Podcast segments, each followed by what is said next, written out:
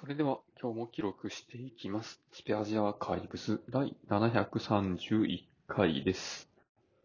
今日は日付変わって12月31日、時刻は朝8時過ぎです。まあ、コロナのワクチンの4回目を打ってから、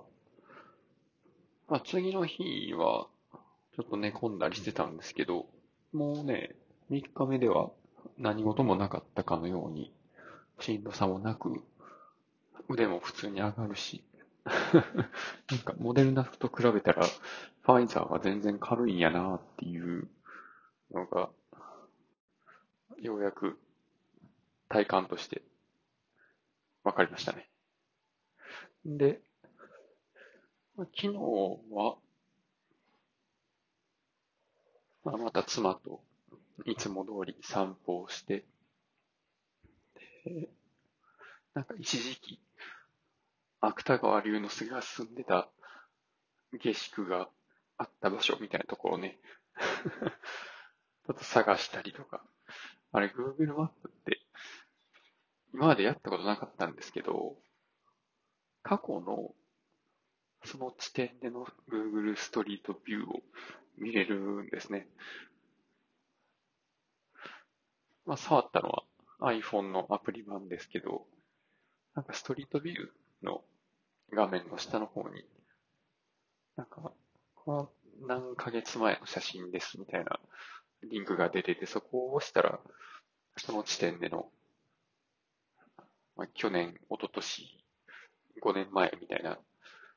候補がね、何個か出てくるんですよね。まあもちろんそもそも撮影されてなかったらそういうものは出ないんですけど、で、まあ、駅前って昔どうやったんかなとか、実家の10年前の写真とかね、そんなの見たりししてました。で、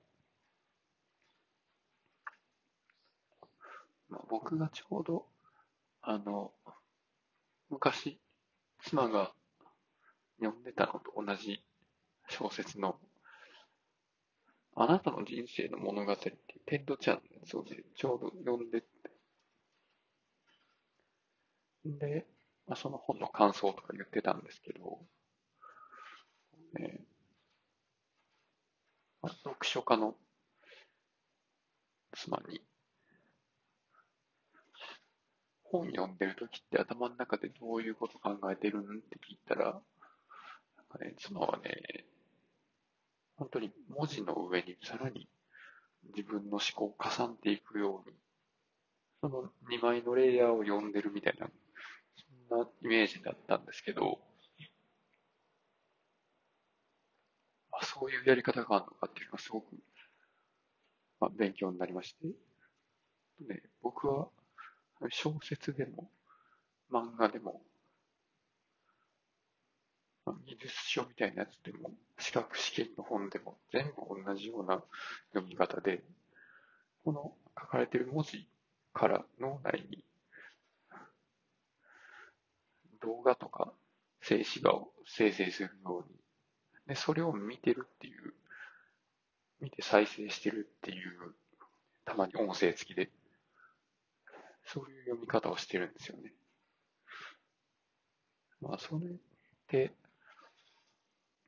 その本の内容をそのまま頭に入れてるので、だから自分の解釈とかが言葉になってないんですよね。で、なんか、動画見てんのと一緒みたいな感じで読んでて、まあ、そりゃ、確かにその、そのシーンを見ての感想とかっていうのはその瞬間に作ってないので、後からその映像を思い出して言わないといけないんですけど、そこまで覚えてなくて、結局その本の感想とかね、その辺言えないっていう、そんな感じになってるんかなっていうふうに思いました。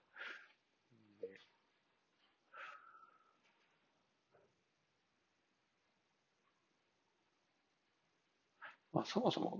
読書自体がその娯楽のもんなので、感想を言う必要もないんじゃないんですけど、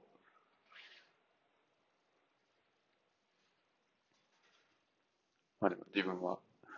ケチな人間なので、まあなんか何かしらね、その、本を読んで得たものがあればいいなと思ってしまうので、まあ来年はね、